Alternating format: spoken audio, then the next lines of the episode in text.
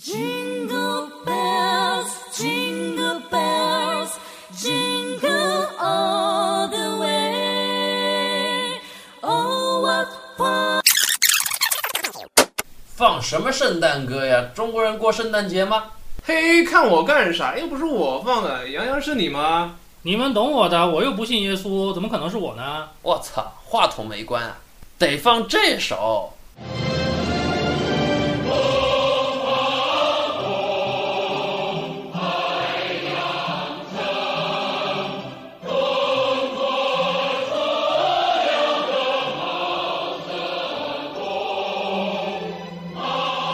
二月二十六日是伟大领袖毛泽东主席诞辰一百二十三周年。毛主席万岁！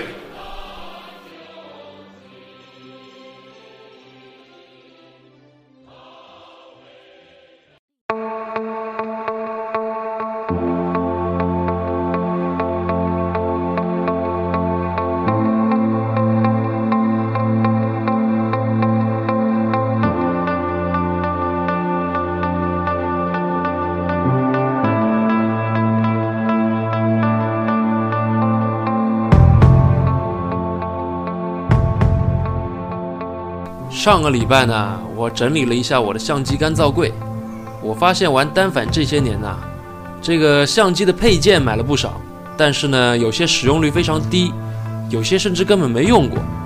所以呢，今天我就和洋洋，还有这个礼拜没有安排约会的这个君君啊，一起来聊一聊，市面上的那些单反配件，真的都很实用吗？Hello，大家好，又和大家见面了，我是君君。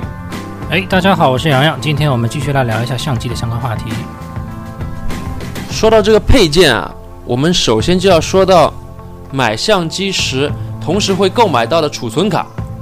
现在的相机储存卡种类很多啊，呃，像最常见的 SD 卡、CF 卡，还有索尼的 XQD 等等，品牌呢更是不计其数。所以，作为非专业摄影师或者摄影爱好者的我们呢，一般会如何去选购呢？君君的这个 SD 卡，我记得是相当的多啊。对对对对，是的，我大概前前后后一共买过大概要有十几二十张左右，然后品牌的话至少有用过七到八个品牌吧。然后个人觉得，呃，稳定性第一个是最重要的一个问题。对，所以呢，我个人也是推荐啊，去买一些就是自己在产硬盘或者像 SSD 芯片的这些厂商的硬产品，嗯比如说三星、东芝还有闪迪啊这些。嗯像三星、东芝、闪迪的话是 SD 老厂了，呃，因为之前的话我自己有出过问题，SD 卡也让我非常的记忆犹新，哎，非常痛苦。呃，记得应该是在我二十岁生日的时候，因为呃要过大生日嘛，和家里人一起呃合影啊，像那个聚会啊，然后当时记得应该是买了一张是台湾产的雨毡，呃，这个品牌的卡现在目前市面上会有，但是应该很少人会去买，有很多摄影朋友可能也不大认识。然后当时的话拍了很多照片，回来一看，哎呀，这个卡坏掉了，一张照片都放不出来，哎呀，这个真是非常痛苦的事情而。且这个是不能再重新复制的这个时刻啊。嗯，看来这个卡的稳定性是非常重要啊。对对对，是的，是的。哎，那么除了这个稳定性，那像你们一般买买那么多卡，你们会买不同的这个储存量？是买还是说呃各有各的用处？还是平常会经常用多大 G 的这个内存呢？嗯嗯嗯。呃，通常现在买照相机啊，都会送一张十六 GB 的卡。呃，一般家里家里用用呢，拍 GP 的话也够了。但是我后来呢，就是现在主要用一张三星的六十四 G 的 Pro 卡做主力，然后还有一张东芝的三十二 G 做备份，这样子。哦，那基本上洋洋的话是和我差不多，我现在也是在用那个三星的 Pro 卡，那用下来的话，它一个稳定性和一个读写速度，那相对都是还是比较乐观的。那么相对的话，大家如果是一般情况下啊，一天 JPG 如果是直出的话，那么购买一张三十二 G 的卡，那么一天这个用量应该是足够足够了，是吧？呃，嗯不止一天，估计三五天都够了。呃，如果是拍的少的，呃，那么像一些比较喜欢追求一些专业点的，那么出柔格式会比较多一点的。那么就是说单张那个照片呢，它的一个容量会比较大。那么六十四 G 的卡，呃，一般情况下也是足够使用了。如果是呃拍视频需求会比较高一点的，那一百二十八 G 以上的卡，而且速度要相对要比较高一点，对吧？呃，因为现在相机的画素你也懂得也越来越高了，对再加上现在 RAW 的比特率啊也非常的高，所以我觉得三十二 G 的话可能稍微危险一点，保险一点的话六十四 G 吧，六十四 G 是吧？哎然后像我之前买的那个东芝卡，东芝卡的上话上面会有写清楚，一个是 read 和一个是 write，上面会有是多少兆一秒，那它的话就呃相对比较区分的比较清楚了，它的读的速度是多少，写的速度是多少。呃，说到你说到这个读写速度啊，因为我记得我当时以前买这个卡的时候，我就记得我一直喜欢买 Class 十，但是呢，现在我看了一下你们的卡，我觉得我这张 Class 十啊，好像已经远远落后了。嗯，我这张 Class 十上面写的是三十兆每秒的读写速度，那你们的那个卡上面已经现在已经购买到是将近九十兆左对，右九。十六十会都有。那么普通的卡的话，上面它只会标明一个多少兆每秒，其实这是一个比较笼统的概念。就像我刚刚所说到的，一个是 read，还有一个是 write，一个读和一个写。那么所有的卡上面写的多少兆一秒，它不仅仅代表是或者是读或者是写，它可能是其中一样。但是呢，基本上所有的卡它都会有一个读写速度一个出入，不是说它上面标的多少是那个速度啊。是那个为准的，对。每个品牌都会有点不一样。那么其实 Class 嗯。这个区分也就是为了你选卡更方便、更直观一点。对更直观一点。然后是一开始的话，我们好像都是用的 Class 四的，对，呃，对 Class 四的。后来 Class 四出了那个高速卡的话，是十五兆一秒，那当时的话也算是比较好了。后来当时洋洋照片也比较小嘛。对，后来杨洋我记得好像有过 Class 六的啊，感觉速度非常的快，是吧？呃，我后来就是换到索尼以后呢，就是送的卡就已经是 Class 六了，啊，索尼自己的卡嘛，是吧？呃，代工的。呃，然后现在基本上对于普通一个玩家来说的话，那如果是拍的，就是说呃连拍快门啊，或者是怎么样用的相对比较少的，其实就是三十兆每秒啊，或者是六十兆每秒的话，基本上也是足够了。那么普通市场上现在的卡的话，一个读写速度基本上能达到六十兆每秒以上。那么像我自己的东芝卡的话，是一个读的速度是九十兆每秒，那写的速度是六十兆每秒。如果是呃，比较就是侧重于连拍速度比较高一点。那么大家会要看一下，如果上面有写 white，就是一个写的速度，写入速度尽量买的稍微高一点，九十兆每秒以上吧。对，因为现在就是高像素的照相机越来越普及了嘛，所以它那个再加上现在连拍速度很快，所以这就要求你的 SD 卡要有一个相对有保证的一个写的速度。写的速度是嗯是是，呃，那么现在这单反啊，还有一个很重要的功能就是拍视频，就比如说五 D 系列，它的可能很多人主要拿来它来拍视频，这个时候呢就需要你买一张 Class 十以上的卡，这样子呢你的那个视频啊拍出来才不会掉帧。所以呢，我们我们买 SD 卡还是根据自己的用途来选择。嗯，如果你是家庭用户，以拍 JPG 的旅游照这种为主的话，其实一张 Class 六的三十二 G 已经足足够了。呃，基本上应该也是足够满足一个普通家庭用户的一个需求。对，如果你是高像素相机，然后又喜欢拍 RAW，然后又喜欢连拍的话呢，那至少要买一张六十四 G 的卡。六十四 G 以上，然后那个读写速度啊，要相对会要快一点的，是吧？对对对，但一百二十八 G 之上的卡呢，我不建议除了视频用户之外的人去去买，没有必要。嗯，像我一般身上如果出去玩的话，我可能会多带几张卡。啊，对，或者你可以不嫌重的话，背个电脑，每次导出一下 这样子。这个会很重。对，哎，那看来这个我们既要追求稳定，又要追求这个容量够。其实我觉得我们还是建议大家宁可买两张三十二 G，呃，放在包里，一张做一张做备份嘛。备备用也好，哪怕第一张卡坏了也好，对对对，这样呢更加呃保守一点，这样安全一点。嗯、我是很赞同你的看法。然后现在目前市面上啊，性价比最高，就是说，哎，平衡性最好的话，那就是读写速度一般在九十兆左右，买到三十二 G 的卡啊就足够足够了。然后如果你要再上去或者六四四 G 一百二十八 G，那它的价格基本上是属于要翻倍这个状态。啊，对对，啊，看来这个你说到这个九十兆，看来我得把我的这个给更新了。我这个三十二 G 的这个 Class 十，虽然叫 Class 十，但是它的那个读写速度只有三十兆每秒，我得更新了。30的话是按照现在一个主流水平，其实已经会要落后一点。对，而且我看到我这张卡，我突然想到一个问题，嗯嗯我这张卡是金士顿的。啊，金士顿。呃，我看你们刚刚在整个介绍这个卡当中，好像没有说到金士顿这个品牌，你是觉得不好吗？呃，说到金士顿啊，金士顿其实是一个还是一个美国大牌，然后它呃还会做一些那个电脑的闪存啊什么的，内存条呃，内存条。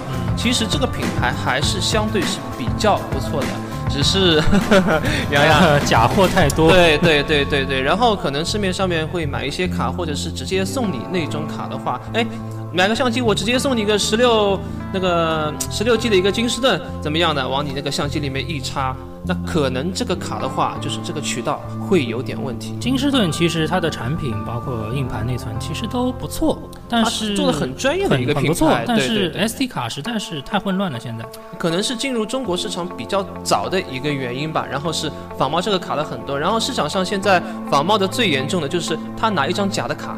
然后给你一个真的壳子，然后那个壳子的话呢，它又不是密封的，那直接就拆开来，把那个假的卡放进去，就当真的来卖给你。现在这样的情况也是会非常多。有个壳已经不错了，有的有的奸商直接就是不知道哪里拿了一张白卡出来，就是上面写送你一张金士顿，就往你的相机里一插。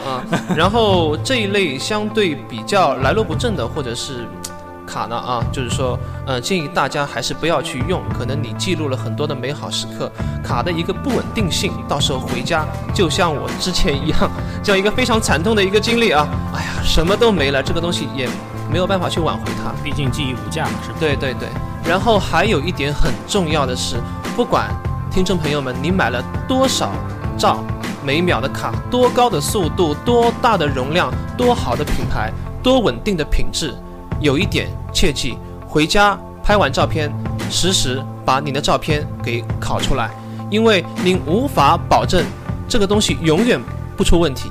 啊，那其实说到稳定性，CF 卡的稳定性应该是比 SD 卡要更加稳定的。对对对，因为可能是它的一个一个机械构造的一个问题。那么 CF 卡的话，针对于一个相对高端相机，它可能会有个双卡槽，对吧？一个双卡槽或者单卡槽，它只是指 CF 卡，因为我之前买的那个佳能相机嘛，它是只能插 CF 卡的。那么 CF 卡的它的一个制作成本，包括现在上市面上一个现价的话，是要比 SD 卡要稍微贵一些的。那么它的读写速度也是比较快的。我记得现在好像就是雷克莎和那个圣蝶，还有包括像金士顿，现在还在出这样的卡，特别是雷克莎，它现在也是非常的执着啊，在研发这个 CF 卡。普通的话是一百二十兆每秒的三十二 G，基本上买到两百块钱左右。那么上面的话还有一个一百六十兆的，现在最快的速度应该可以达到五百二十五兆到五百四十兆每秒。哇，这个读写速度是非常非常的快。觉得一些就是说呃专门拍体育。对体育类的一些题材的一些摄影师啊，这类卡可能会用的比较多一点。哎，这可能也是为什么很多拍微电影的朋友喜欢选择佳能的相机的原因，是吧？哦，可能就是因为这样的一个原因。对，但是呢，我要得为这些大品牌泼个冷水啊！为什么啊？你的卡再稳定，你能避免小孩把它折断吗？你能避免泡在水里吗？所以呢，我我还有个建议，就是说，呃，我们这个买了卡以后啊，你最好要买一个小型的这个储储卡盒。给它做个装甲，给它做个装甲。哎，对，因为这个卡虽然卡不值钱，但是说里面的照片它珍贵呢，所以说我就买了一个这个大概是几十块钱吧，可以装四张卡，它又防水洋。洋也买的，对对对，哦，但是不是防水的，我们应该是在那个哎买的金属卡套的。啊对对，对我觉得要防水，因为一一防你下雨，或者说你正好掉在比如说一个水塘里，如果不小心，那这个比较比较讨厌。所以说我我就建议大家买一个卡盒啊，有防水防摔，这样呢，你有了大品牌的保证，也又能抗拒这些不可抗拒的一些啊外界因素，外界因素吧，这样就哎双保险了。对对对，虽然说现在有一些卡的话，它好像也是支持一个什么防震啊、防水功能，但是多一道保护总是好的嘛。再加上最基本的吧，就是说 SD 卡本身东西也不大，很容易丢的东西，所以买一个存储卡收纳盒统一统一管理还是很有必要的。当然，如果你说你不差钱的话呢，那最好的派利肯几百块钱是吧？防摔、防震、防尘，什么都防。派利肯啊，对，啊，那其实我们刚刚说的这些卡都是普通的 SD 卡或者说 CF 卡。嗯，是的，呃，那作为现在储存卡主流的这个 SD 卡呢，我看它现在又多了一个，特别是女生比较喜欢的功能，就是带 WiFi 传输。好的啊 WiFi 传输，嗯，这个你想，他在外面拍玩好玩的好吃的，可以立刻这个以单反画质的照片传到手机，分享出去，分享 朋友圈，那比别人逼格高啊！嗯你是手机拍的，噪点那么多，我是单反拍的，嗯，又可以同步传输啊！现在又在哪里？不像回来以后才才是发哦，今天去了哪里？它这个是实时传输，像直播一样啊。那么这种卡，我对它的印象并不好，因为我可能接触的不多。嗯我之前我觉得这个卡又贵又耗电，关键是这个 WiFi 传输速度非常的慢。呃，但是我看你们现在好像人手一张啊，这个是不是已经现在有革命性的改变了？呃，因为我现在所有的相机啊，包括我现在所用的那个富士的 X 一百系列，那么 X 一百 T 的话，好像是应该有一个呃 WiFi 功能的，然后是 X 一百 S，包括我现在用的一个单反是宾得的 K 五二 S 吧，它都不支持一个 WiFi 的实时传输功能，实时传输功能可能会就是说分享起来可能会比较方便一点的，所以说我是自己买了一张那个东芝的一张 WiFi 卡，那么当然，嗯、嗯、传输速度还行吧。呃，也是相对比较方便。那么价格现在也会比较适中。刚出来的话，洋洋好像价格好像还是蛮贵的，是吧？呃，对，还是比较的不便宜的啊。但是必须说，现在各位听众朋友可能会买的这些相机呢，大多数都是带，自带 WiFi 的功能的。都会有自带了。哎对，这些 SD 的 WiFi 卡呢，主要是为了那些老的没有 WiFi 的那个相机来准备的。对对对那么相对于来说，这个传输速度慢的问题呢，这个也是天生受这个卡本身的功率限制嗯是没有办法的事情。耗电这个事情肯定也是难免的，总会耗一点点。对，那么最新的呢，东芝最近出的是一张叫 TransferJet 这张卡呢，就是用的是 NFC 的传输、哦我听说过，听说过。呃非常贵，大概就是你单买一个读卡器都要快五百多块钱。哦，这个是价格是非常。呃，这个真的对对对对对不建议大家去考虑的事情。一般情况下，不是特别的要求这个速度的话，一般 WiFi 卡或者是自带的一个 WiFi 功能，其实是应该是足够一个家庭的一个使用了。呃，没错，或者你可以考虑买一个 WiFi 的读卡器这样子。WiFi 的读卡器哦，我之前有买过一个，因为可能是因为比较老，所以说它也会比较慢，而且不是很稳定。现在这个东西的 WiFi 卡用下来，的确还是可以。啊，那么我们卡先聊到这里啊。呃，我记得还有一样东西呢，是买相机时一定会买，或者说别人一定会送你的。这个东西就是 UV 镜。UV 镜的品牌也非常的多，从以前的老牌子肯高啊、B 加 W 啊等等，到现在国产呢很多牌子在做，像风标、奈斯，也是琳琅满目。不过呢，作为我自己啊，我觉得这个 UV 镜真的好像没什么太大用处，你们觉得呢？哎，我的观点和张小鱼是一样的啊，没真的没啥用了。那么 UV 镜的主要作用呢，就是抗紫外线 （ultraviolet UV） 嘛。对于君君这种喜欢玩比他还老的那种老镜头的玩家呢，其实 UV 镜还是很有用的。对对对，是玩那个。其实 UV 镜啊是胶片时代的那个产物，然后 UV 镜的主要的一个作用是阻止胶片时代那个时候是一个 UVB 也就 UVA 这两种紫外线的通过。然后呢，胶片其实比起 CCD 对紫外线要敏感的多得多。其实越晴朗的那个呃那个就是说环境啊，空气当中紫外线就是说越多，就是说也对它一个胶片的一个成像效果影响也就越大。所以说呢，UV 镜在胶片时代还是非常有用的。但是呢，随着现代镜头科技的发展，尤其是各厂家互不相同的这些比较牛逼的镀膜技术的进步了，像比如说蔡司的 T 星啊、宾得的 SMC 啊这些呢，对对 UV 镜反而变得没什么用了。它更多的是为了保护镜头镀膜不磨损，还有镜片不划伤而存在的。但是这样的呢，后果就是画质反而有损失，我觉得比较的得不偿失。呃，现在更多的是一个像保护镜的一个形式出现在这个市场上，然后还是有很多商家他会主打，哎呀，自己镀膜怎么样？他 说到镀膜，其实世界三大镀膜嘛，反正我 我也不得不提一下，呃，那个蔡司的一个梯形 镀膜，然后经过了很多年很多年的发展，应该也会有很多代，然后现在梯形镀膜的抗眩光能力。的确是做的非常非常的好，然后众所周知的话，还有一个宾得的 SMC 镀膜，现在叫 HD 镀膜，富士的 EBC 镀膜，这三个镀膜的话，现在都是世界上一个非常顶尖的现在一个水平。呃，所以说呢，UV 镜其实我们要么就买大品牌，这个这个观点跟我们 SD 卡的这个观点有所不同。UV 镜还是希望大家买贵的 UV 镜，或者说。呃，它的技术含量非常高的 UV 镜，因为普通的 UV 镜它真的对画质会造成不好。因为我记得有些朋友他还是非常迷信于 UV 镜这样一个东西。我当时一个镜头要卖卖掉，然后呢，那个买家他拿到镜头已经见面了啊，嗯嗯，见面了，他拿到镜头以后呢，那价格也都谈好了，他最后跟我说。他说要 UV 镜了吗？啊，对他，对他就问我你有没有 UV 镜，然后我说 UV 镜是有，但是如果是说那个好几百块钱的那个 UV 镜，我肯定不能送你是吧？那如果呃便宜的 UV 镜呢？那我说这个 UV 镜反而弊大于利，没什么必要。但是他坚持要这个 UV 镜，毕竟他可能觉得七十七口径的这个，嗯嗯嗯，就算再便宜，那也得。上百，其实你还是一个比较善意的一个提醒。对我其实是跟他说的，我说送你其实是也没问题，但是我觉得你还是不建议你装这种呃便宜的。我说的前提是正品啊，正品的，但是它是低端的，便宜的只是一块玻璃片那种 UV 镜，我不建议你使用。但是我不知道他有没有听这个建议，在节目中呢，我还是建议大家这种便宜的 UV 镜不要去使用。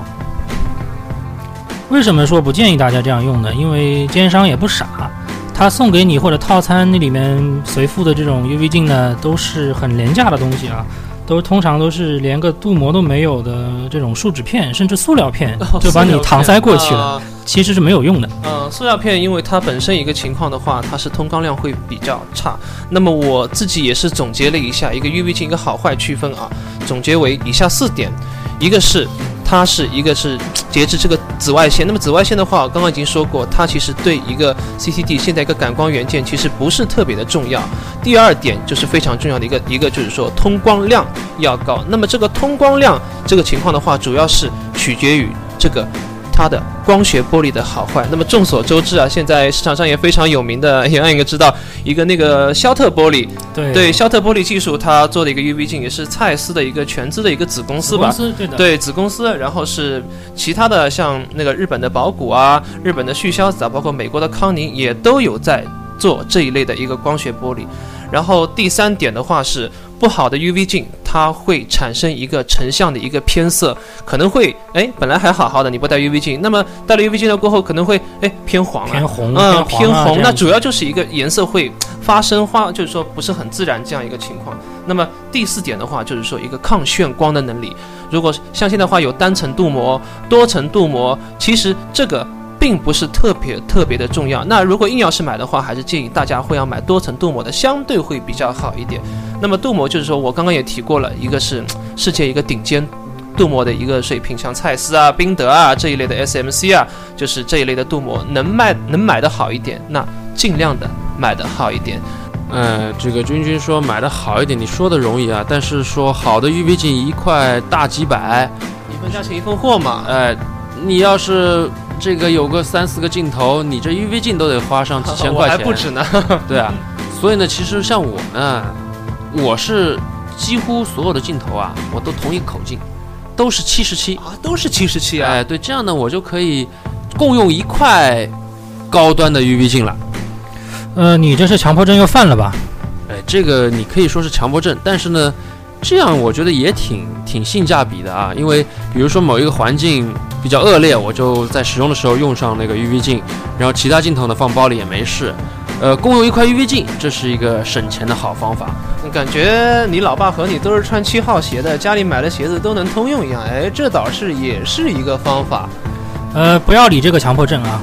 像我们比较正常的呢，就是像我啊，四十九四十九毫米的镜头呢，有大概两三支，然后七十二毫米的镜头呢，也大概有两三支。这样的时候呢，我会选择每一个口径买一块比较好的、质量过硬的 UV 镜，这样子的话，可能是个更合理的选择吧。那么话说回来啊，其实我平常是不用 UV 镜的。呃，我今年在美国和加拿大，包括最近天平山拍红枫啊，都是没有用 UV 镜的。回来就是大概的镜就镜头笔什么擦一下就很干净了，完全没有问题。那么 UV 镜为什么我会留着呢？因为就是有些情况下，像碰到风沙、扬尘，啊，相对环境会比较恶劣一点。那个呃，其实必须跟大家讲的就是风沙的它那个沙粒啊，它的那个硬度其实是可以和钻石来比的，嗯非常的坚硬，比较容易划伤你的镜头。这样的话，可能你远期想出手的话会比较困难一点。啊，其实我和洋洋的这个用，就是说用镜头习惯可能会比较雷同吧。那平时的话，我面对一些大风光或者是环境比较好的地方，或者去国外啊海边，我基本上都不会用到 UV 镜。那么就是说情况会比较恶劣一点。今天如果是风沙天、雨天的话，我可能会用到一些 UV 镜。那么如果是有很多听友的话，就是说建议大家会买一些比较好的 UV 镜了，是吧？那么差的 UV 镜真的不是很建议诸位去使用它，哪怕是你买了一个啊，像蔡司的镜头啊，或者是徕卡的镜头啊，或者是各家会比较高端的一些镜头，你用了一块比较低端的 UV 镜，真的是得不偿失。要充分信任你的镜头，信任它上面的镀膜和它整个的做工。其实你日常保护镜头的最好的东西呢，镜头厂商已经送给你了，这个东西叫遮光罩。我也赞同这样的观点。一般情况下的话，我的遮光罩一直会放在前面，然后是可能会有一些磕碰啊，特别是一些哎长的遮光罩的话，它其实会保护你对一个很大的一个距离，是吧？对，它是你其实就是一个和环境的隔离嘛，对不对？万一就是哪怕摔了，也就是一个遮光罩嘛，很便宜的。万一是你的 UV 镜呢？然后就是可能摔了以后，可能顺带里面的碎片会把你的整个镀膜什么都划花，这都是有可能的事情嘛。所以说呢，其实佳能真是不厚道。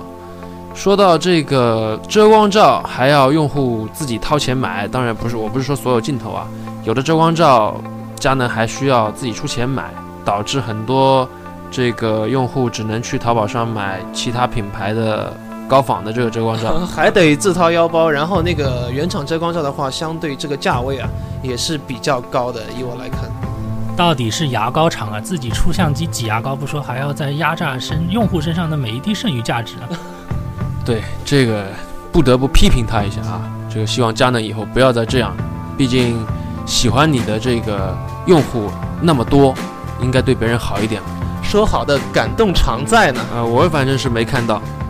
呃，既然刚刚说到这个镀膜啊，那个其实镀膜你再好，镀膜再高精尖，其实它有一点东西它没有办法去去抗拒，就是霉斑。呃，镀膜其实它本身还是比较脆弱的。对，因为这些镀膜一般镀膜都是有机镀膜，那么像江南地区梅雨季节，呃，环境湿度比较大，对对对，那就容易滋生霉菌。霉菌滋生以后呢，它会腐蚀你的这个镀膜，腐蚀镀膜以后，它形成了霉斑。这个霉斑对一个特别是好的镜头来说是致命的，无论你以后出手，还是说你在拍摄当中，都会造成非常严重的影响。甚至会出现什么情况呢？就是你一万多买回来一个好镜头，出现霉斑以后，可能最后没人愿意那个接着买，可能就砸你手里了，这都有可能的嘛。所以镜头还是需要一个比较妥善的保存的一个方式的。呃，方式挺简单，呃，如果你的镜头器材不多呢，你可以买一个大型的这个乐扣乐扣的保鲜盒，呃，条件是它一定要是密、哦密之前就那么做。哎，对 我们嗯以前器材少少的时候是都会对对对这么做。呃，一个密封的这个乐扣乐扣的盒子，呃，把你的镜头相机放里面，同时呢，你要买一些硅胶干燥剂。这个硅胶干燥剂呢，它很有意思，它在呃，正常的情况下它是呈蓝色。那么如果你的环境比较潮湿，那么它吸入这个湿气以后，它就会慢慢变成红色。等它全部变成红色以后呢，你这个干燥剂其实是没有用了。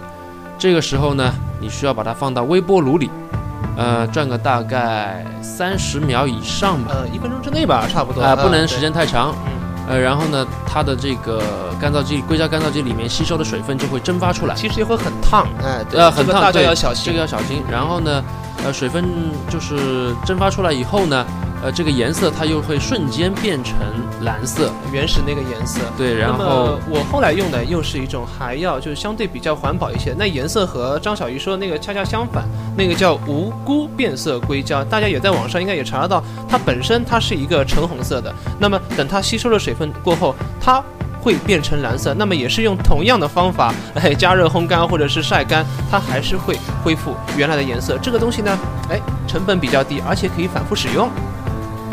呃，二位都太讲究了，我觉得很多听众朋友听了这会儿可能有点晕。其实呢，一个大家都能接触到的东西吧，各种零食啊、方便面里面的那种干燥剂是吧，也是能拿来用的。只要你保证你的箱子整个是密封的状态，就是可以的，没有问题。对，首要条件的话，还是要保证这个环境一定要是密封。没错，因为我遇到过一个朋友，他跟我讲，他的相机呢平时就放在包里，然后呢放点干燥剂在里面就行了。我说你这样放进去呢，其实等于没放，因为你的干燥剂在不断的吸收源源不断的这个湿气，呃，当它湿吸湿吸收到饱和状态以后呢，它就不工作了。然而你的这个镜头和相机呢，并没有在一个密闭的环境中，所以它永远在接收这些潮湿的环境。对，它其实还是在吸收一个空气当中一个湿分，并不是说它彻彻底底在保护你的相机，保护你的镜头。对于干燥的宗旨就是一定要密闭，就算你没有干燥剂，你也不会被更多的这个湿气所影响。那么像慢慢有的玩家玩多了，器材多了，你总不能在家里堆一堆乐扣乐扣吧？那这时候呢，我就觉得买一个干燥柜、干燥箱是比较好的选择。啊，那我就是家里堆了一堆乐扣乐扣的那个玩家啊，然后现在已经和洋洋两个人，我们都是换了那个干燥箱。那张小鱼是第一个买的，对是第一个买的台湾的那个叫收藏家吧，收藏家，洋洋是买了一个瑞嘛，然后我是最近买了一个思锐，其实做工单都还不错。那么做工原理都是一样的嘛，这是一个电子除潮、电子防潮，这个东西价格其实也还行，反正是两三百到大几千的不等，也看大家预算吧。这个其实啊，你们双十一啊或者打折的时候再买就行了，不用着急入手。嗯嗯，对对对，是的。而且买呢不用买太大，因为也许你觉得你也有好多东西要放，但是呢你切记只需要镜头，你保守一点，只需要镜头跟机器吧，只需要这两样东西，两种东西放进去就行了。像其他的什么充电器啊、电池啊、数据线，哪怕你什么闪光灯那些东西，其实根本不需要放在里面的。其实我看有很多买家把什么说明书啊、相机壳啊都放进去，其实没有这个必要。哎，对，呃你其实还如果空嫌空间这个多余，你其实可以放些香烟啊什么，这倒是 除潮比较好的。呃，有一个必须要放在里面的就是你们那种充电电池，呃，尤其是那种镍氢的充电电池，呃，放在一个相对干燥的环境呢，就是说它的电量掉的会更慢，会更好一些。哦，这个还让我们呃真的还学到了一招，这我还真不知道。哎，所以呢，看来大家对自己的器材呢都非常的爱惜，毕竟都是真金白银买来的嘛。都是血汗钱呐啊！啊，没错。呃，配件呢，我看看这个我们列的这一张表格还有好多，我估计我们要全部聊一遍，到后天早上也聊不完。到大后天也聊不完呢。哎，所以呢，这个没关系，我们今后的节目啊，可以慢慢的跟大家继续讨论、分享这些有趣的相机周边配件。那第五期空中照相馆摄影电台今天就播到这里，感谢收听，咱们下期接着聊，拜拜拜。拜。呃，还有一个非常重要的事情要提醒大家，明天十二月二十六号是我们伟大领袖毛泽东主席诞辰一百二十三周年，让我们一起唱。